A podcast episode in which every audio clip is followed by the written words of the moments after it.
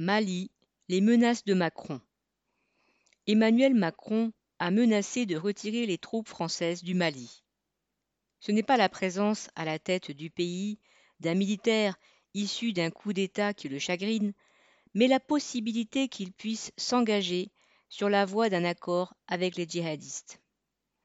Le colonel Assimi Goïta a finalement libéré le président Ba Ndao et le premier ministre Mokhtar qu'il avait fait arrêter et incarcérer au camp militaire de Kati le 24 mai, après son coup d'État.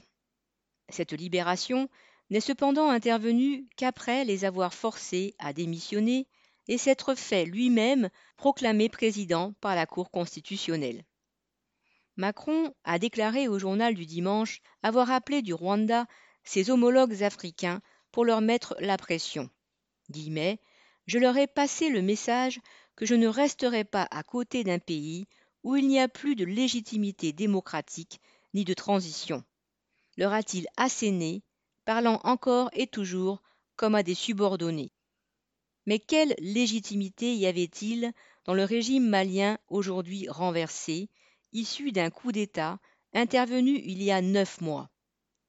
Baendo et Mokhtar Wan, aujourd'hui renvoyés à leur foyer, ne devaient leur poste qu'au bon vouloir d'Assimi Goïta et de ses officiers des forces spéciales qui étaient allés les chercher après avoir renversé Ibrahim Boubacar Keïta. Et quelle légitimité possède au Tchad Mahamat Idriss Déby, si ce n'est d'être le fils de son père?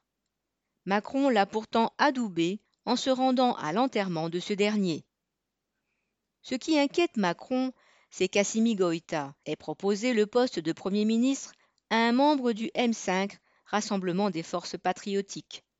Ce mouvement était à l'origine des manifestations qui ont déstabilisé le régime d'Ibrahim Boubacar Keïta et finalement abouti à son renversement par la junte militaire en août 2020.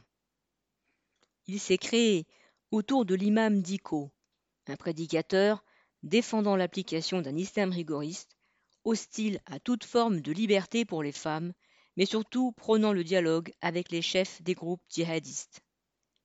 Et Macron de préciser dans son interview au journal du dimanche, au président malien Bandao, qui était très rigoureux sur l'étanchéité entre le pouvoir et les djihadistes, j'avais dit L'islamisme radical au Mali avec nos soldats sur place, jamais de la vie.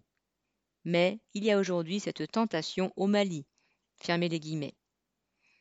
Le président prépare-t-il la voie à un retrait des troupes françaises? Conscient que l'intervention militaire est vouée à l'échec et suscite une hostilité croissante sur tout le continent africain, veut-il simplement faire pression sur Assimi Goïta, comme il l'avait fait en janvier 2020 en convoquant à Pau les chefs d'État africains impliqués dans le conflit? Ils avaient été sommés de demander eux-mêmes la venue de l'armée française. En tout cas, L'intérêt de la population malienne est totalement étranger à ces calculs, comme depuis le début de l'intervention française en 2013. Daniel Mescla.